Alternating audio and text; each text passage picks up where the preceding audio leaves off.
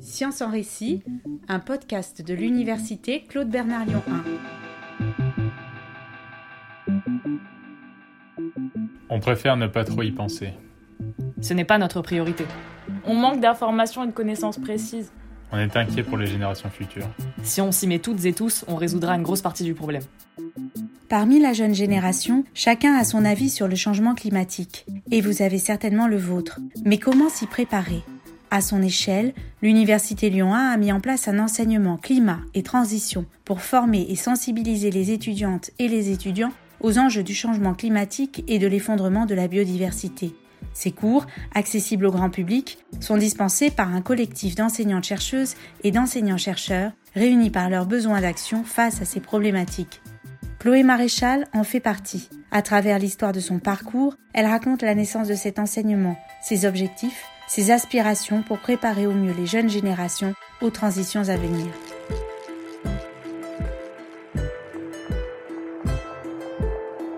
Bonjour Chloé. Bonjour. Tu fais partie d'un collectif de neuf enseignants-chercheurs de l'Université Lyon 1 à l'origine de l'enseignement climat et transition. Comment ton parcours et tes recherches t'ont conduite à mettre en place ces enseignements et à quel moment dans ce parcours as-tu pris conscience de la gravité du changement climatique? J'ai pris conscience de la gravité du changement climatique il y a une quinzaine d'années. Je suis à l'université en tant qu'enseignante-chercheuse depuis les années 2000. Avant cela, j'avais fait une thèse en géochimie isotopique, en partie appliquée à l'océanographie, et encore avant un DEA, c'est-à-dire l'équivalent d'un Master 2 en glaciologie. Ces recherches m'ont permis de me familiariser avec le système Terre global, et à partir des années 2000, donc au début de ma carrière euh, ici à l'université, il apparaissait de plus en plus établi que le changement climatique était en route. Mais en France, euh, c'était une période où le climato-scepticisme se taillait encore la part du lion. Du coup, j'ai souhaité mettre en place un enseignement qui s'appelle paléoclimatologie, qui est toujours à l'œuvre, et qui donc traitait des climats passés sur Terre. Et c'est quelque chose d'absolument essentiel de mon point de vue parce que les climats passés nous apprennent comment le système Terre peut évoluer et quels sont les impacts des changements climatiques, avec quelle vitesse, avec quelle intensité ceux-ci peuvent se mettre en place, et les impacts notamment sur la biosphère, dont l'homme fait partie bien sûr. En parallèle, j'ai tourné ma recherche vers des, paléoclimats récents et également sur le changement climatique dans les Alpes. Ce sont deux champs que, que je développe et qui me tiennent tous les deux énormément à cœur. Troisième axe que j'ai développé, en plus de l'enseignement d'une part, de la recherche d'autre part, c'est la diffusion du savoir. Dès 2010, j'ai coécrit un livre avec Marie-Antoinette Mélière intitulé Climat et société, les repères essentiels pour comprendre les changements climatiques. Puis un deuxième livre en 2015 qui a été réédité en 2020 qui s'appelle Climat passé, présent, futur avec Marie-Antoinette Mélière en premier auteur également. Donc tout ça m'a sensibilisé au fait que le public était très demandeur de connaissances et de, connaissances scientifiques pour, sur lesquelles s'appuyer pour mieux comprendre ce qu'il se passe et mieux essayer d'entrevoir ce qui peut se passer surtout dans le futur. Donc j'ai fait des conférences dans différents milieux, que ce soit dans l'entreprise, dans des lycées, des musées, etc. etc. J'ai également participé au Train du climat en 2015, qui était une aventure scientifique regroupant de nombreux scientifiques français et qui visait donc à donner des connaissances de la même façon sur le changement climatique. Donc euh, j'ai euh, sillonné plusieurs villes françaises à bord de ce train qui était une expo euh, sur les rails en quelque sorte. Et là, donc, j'ai rencontré des scolaires, des lycées, des élus, etc., etc. Et j'ai trouvé qu'ils appréciaient énormément d'avoir un scientifique avec qui échanger, qui leur explique euh, son métier et la démarche qu'ils utilisent pour aboutir aux résultats qu'ils exposent. Pour revenir à la première chose qui était l'enseignement dont, j'ai parlé tout à l'heure, dans les années 2020, je me suis euh, retrouvée avec euh, deux autres collègues, Vincent Perrier et Gilles Escarguel, dans la volonté de monter à l'adresse de nos étudiants de sciences et technologies une transversale d'ouverture traitant justement du changement climatique. Transversale parce qu'en fait ça s'adresse aux étudiants qui sont à la fois physiciens, chimistes, mathématiciens, biologistes ou euh, géologues. Donc c'est en 2020-2021 qu'on a monté pour la première fois cette euh, transversale et donc nous avons eu 130 étudiants qui sont venus suivre cet enseignement. Les retours ont été euh, absolument euh, déments dans le sens où on ne s'attendait absolument pas à avoir autant de, de dynamisme, de, questions, d'intérêt, de, curiosité piquée, à la fois de, aussi de, retour euh, montrant un peu une, tristesse, un peu d'anxiété. Mais en tout cas, il y avait beaucoup de liens entre nous, les étudiants et entre eux, puisque cette époque, donc c'était l'époque où on faisait les cours à distance, on faisait ça sous forme de vidéo, mais en direct, et avec donc un chat, et on a pu voir sur le chat et puis toutes les questions qui ont été posées que c'était vraiment très très très réactif. Et fort de cela, donc on a voulu euh, continuer à développer euh, cette connaissance pour qu'elle soit de plus en plus accessible au plus grand nombre et notamment pour nos étudiants, pour qu'ils aient les bases sur euh, comment ce changement climatique est-il à l'œuvre, et puis de façon plus étendue, dans quel cadre est-ce qu'il se place, à savoir le cadre de l'Anthropocène? On avait l'idée de rendre ça euh, disponible pour un plus grand nombre d'étudiants. Il se trouve qu'à cette même époque, Anne-Laure Fougère et Yvan Gentil, deux collègues qui travaillent dans le domaine des maths, m'ont contacté en tant que responsable de la transversale d'ouverture sur le changement climatique. Euh, il faut savoir que Gilles Escarguel travaille dans le domaine de la biologie, tandis que Vincent Perrier et moi-même, euh, on travaille dans le domaine de la géologie. Alors ils m'ont dit qu'ils souhaitaient, de la même manière que nous, transmettre des connaissances sur le thème du climat et du changement sociétal au niveau de l'université, que ce soit pour les étudiants, peut-être les chercheurs, ou euh, pour le personnel de façon plus étendue. Il se trouve qu'à cette époque aussi, il émanait du ministère de l'Enseignement et de la Recherche la volonté de développer un enseignement sur euh, la thématique du climat et de la transition. Dans cet esprit, on s'est regroupé avec d'autres personnes encore de l'université et on a monté un premier collectif qui a permis en fait d'entrer en, relation avec euh, les responsables de la formation sur Lyon 1, qui sont donc Céline Brochier et Philippe Poncharal de la gouvernance de Lyon 1. Eux-mêmes étaient dans une volonté de développer cet enseignement à l'université. Donc ça a été vraiment une synergie pour à la fois être actif et puis euh, dispenser, encore une fois, au plus grand nombre, euh, cette connaissance qu'on pense avoir, en tout cas sur quelques points qui relèvent de nos compétences. Et du coup, cet enseignement obligatoire pour nos licences a vu le jour en 2022 pour les deuxièmes années. Alors cette année, il est obligatoire pour les premières années. On est heureux de pouvoir euh, les initier en quelque sorte à ces connaissances scientifiques euh, dès leur arrivée. Parce que selon nous, c'est important que chaque citoyen et chaque étudiant universitaire, en sens de la matière notamment, puisse euh, avoir des bases sur euh, ce qui est à l'œuvre à l'heure actuelle et surtout sur probablement ce qui va se passer. Alors tu viens de nous raconter la naissance de cet enseignement, climat et transition. Quel est son format?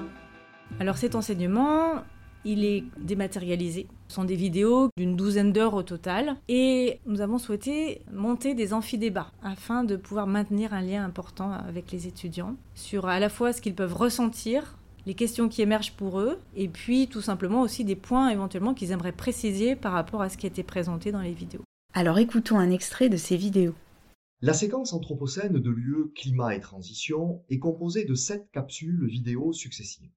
Cette première vidéo, intitulée Anthropocène, histoire d'un mot et d'une idée, a pour objectif de vous présenter quelques jalons historiques autour du concept d'Anthropocène, ainsi que d'identifier les principales étapes de la définition, puis de la validation d'un nouvel étage géologique qui portera ce nom. Nous avons donc découpé cet enseignement sous forme de six thèmes qui sont le climat, l'Anthropocène, l'énergie, la biodiversité, l'agriculture et l'alimentation, et puis euh, dernier point, l'exploitation du milieu naturel et les pollutions. Alors cet enseignement climat et transition que nous avons fait pour nos étudiantes et nos étudiants, nous avons tenu à ce qu'il soit également disponible pour le grand public. Donc nous avons euh, mis en ligne de façon accessible et gratuite euh, cet enseignement. Et notre idée, c'est évidemment de familiariser les étudiants avec ces connaissances, mais aussi d'élargir beaucoup plus et le plus rapidement possible, j'allais dire, à tout un chacun pour que, euh, bah, que la société civile s'en empare, quoi, tout simplement.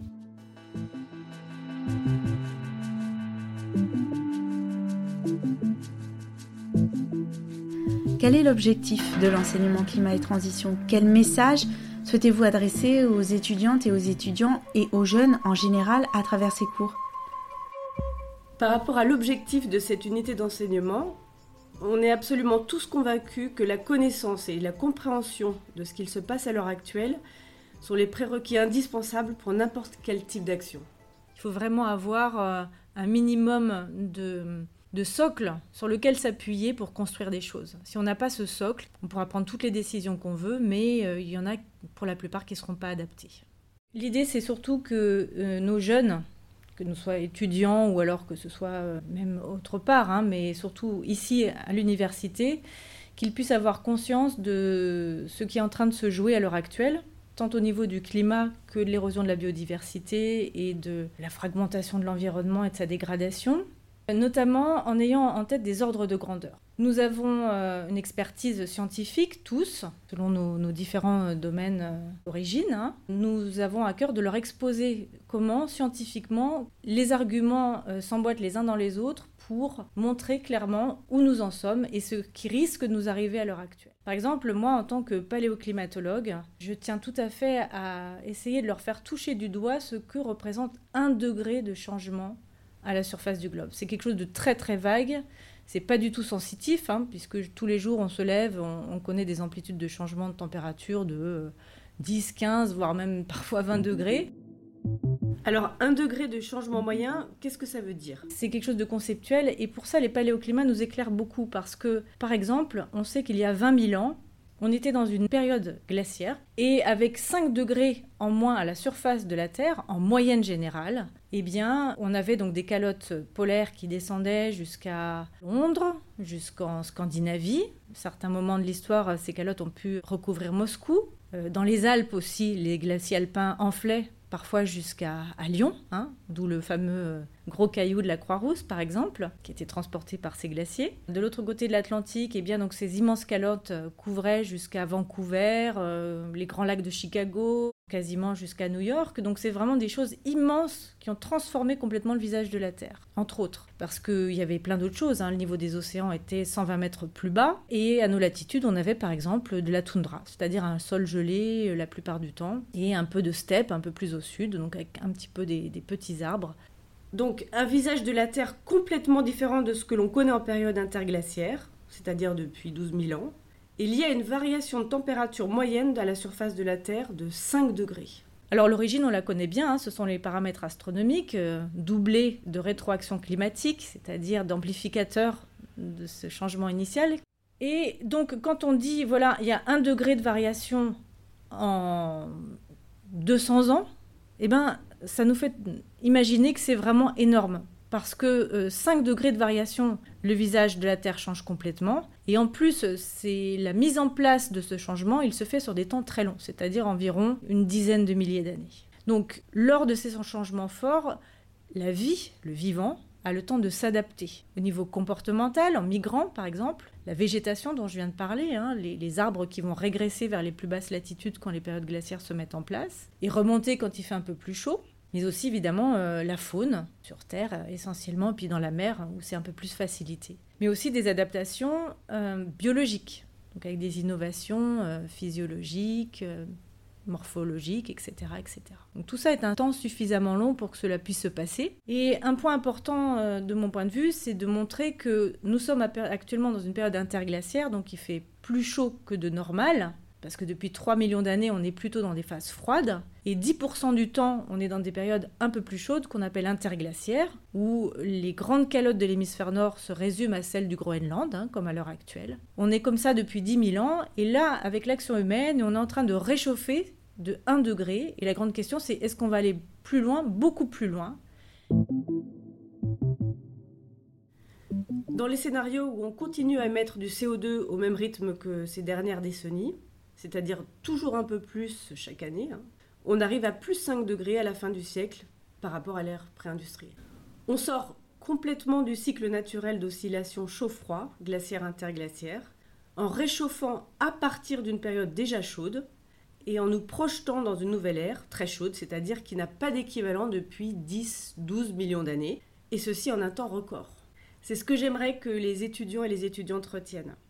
À la fois la rapidité, et une intensité qui est quand même importante. Enfin, troisième point, à partir d'une période qui est déjà chaude naturellement. Mes collègues, que ce soit pour l'Anthropocène, que ce soit pour la question des énergies, ou la question de la biodiversité, agriculture, alimentation, etc., cœur à montrer de la même façon des choses clés qui donnent des ordres de grandeur. Toutes ces différentes contributions permettent de montrer que l'origine de ces transformations majeures à la surface de la Terre est bien connue. C'est l'activité humaine qui envoie des gaz à effet de serre dans l'atmosphère et change le climat. Et c'est aussi l'activité humaine qui érode drastiquement la biodiversité, pollue l'environnement, exploite les ressources naturelles.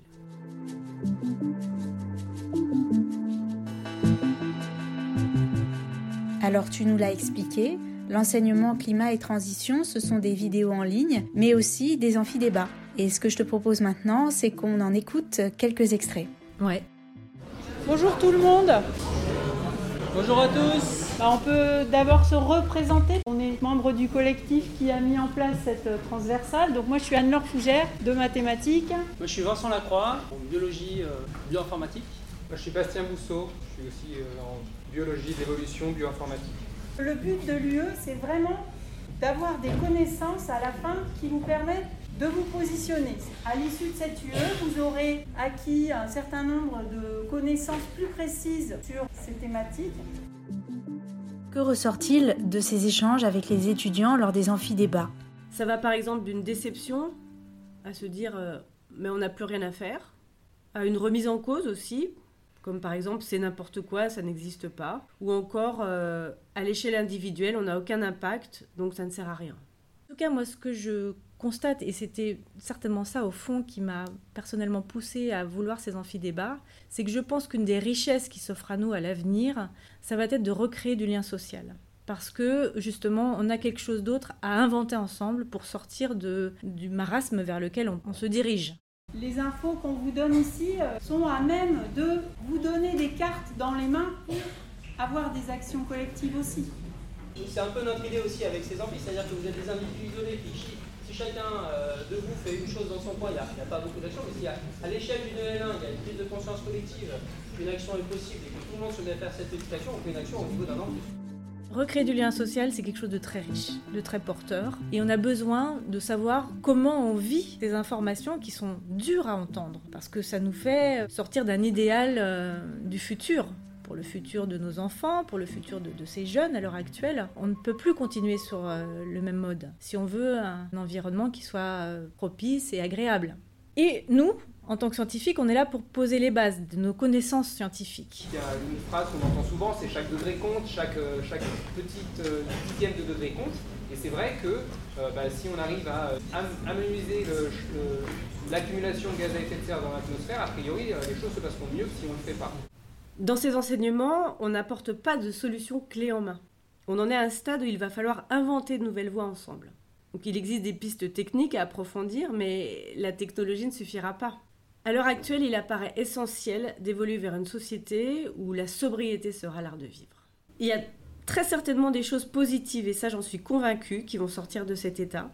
Mais c'est très inconfortable parce qu'on est dans une période de transition. Par contre, c'est des périodes extrêmement riches parce que il y a de la créativité, il y a de la nouveauté.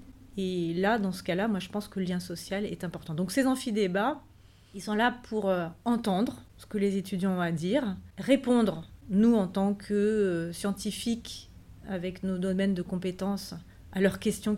Et puis, pourquoi pas inventer ensemble, étudiants et enseignants, ou même étudiants entre eux, des choses pour faire avancer discuter avec, des, avec euh, des, gens qui sont conscients de ces problèmes-là, c'est en général une bonne façon d'aller mieux, en tout cas de sentir qu'on n'est pas tout seul et que et c'était aussi une des motivations pour ces gens. Est-ce que dans les vidéos, après, on a des, traces, des idées pour euh, il y a des, des, vidéos pour lesquelles il y a des, pistes d'alternatives et l'objectif c'est de générer comme ça des, des discussions sur des pistes. On aimerait que les étudiants et les étudiantes, à la suite de cet enseignement, en discutent avec leur entourage et qu'il y ait un effet boule de neige. Ça, c'est vraiment la chose qu'on aimerait. Merci Chloé pour cet entretien. Merci beaucoup. Et on te souhaite de très bons échanges avec les étudiantes et les étudiants, qu'ils puissent les mettre sur la piste de solutions pour l'avenir.